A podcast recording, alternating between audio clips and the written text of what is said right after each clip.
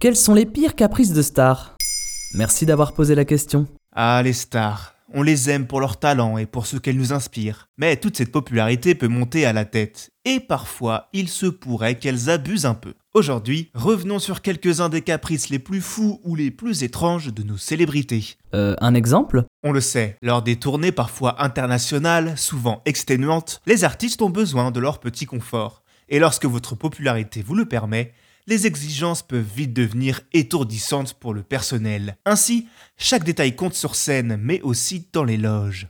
Température spécifique, agencement, décoration, tout se doit d'être personnalisé, jusqu'à des demandes alimentaires très précises. Par exemple, la liste des demandes de Britney Spears avoisinerait les 5 pages. Mais à ce petit jeu, la grande gagnante, c'est peut-être Jennifer Lopez.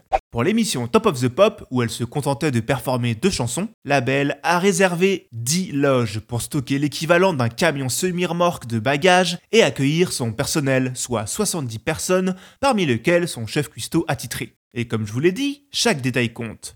L'ensemble des loges devait être décoré de mousseline blanche. Donc tout ce branle-bas de combat pour une prestation sur scène qui durera 7 minutes au total. Mais qu'est-ce que vous voulez? Gillo Leblanc, elle adore ça. Dans les chambres d'hôtel où elle descend, il faut que tout soit blanc, des murs au mobilier. À côté, quand notre Catherine Deneuve nationale exige des bouquets de pivoine dans chacune de ses chambres d'hôtel, c'est presque cheap. Et si certaines stars réservent plusieurs chambres pour accueillir entourage et intendance, ou même une maison dans le cas d'Audrey Tautou, la chanteuse Cher, elle, réserve une chambre en plus pour accueillir ses perruques. Mais pour certains, l'hôtel, c'est has Ainsi, en 2007, le chanteur de Purple Rain, Prince, a carrément demandé au propriétaire du stade O2 à Londres, un lieu qui accueille de nombreux concerts de pop stars, de lui construire une maison de 5 chambres à proximité, histoire de limiter les trajets. Dommage, c'était presque écolo. Une autre qui n'est pas écolo du tout, c'est la jet-setteuse Paris Hilton.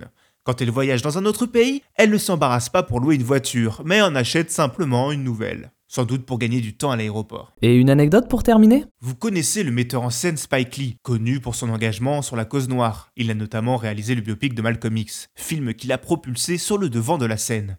Eh bien, Spike Lee, il a une grande passion, le basket. Et c'est un euphémisme de dire qu'il ne veut rien rater. Lors du Festival de Cannes de 96, le réalisateur souhaitait assister à un match retransmis à la télévision américaine depuis sa suite au Carlton.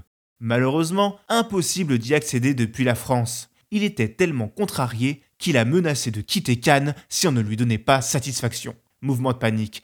Grâce à ses producteurs, Spike Lee a eu gain de cause. Ils ont simplement loué un faisceau satellite pour la modique somme de 300 000 francs, le temps de la retransmission du match. C'est vrai, pourquoi s'embêter après tout?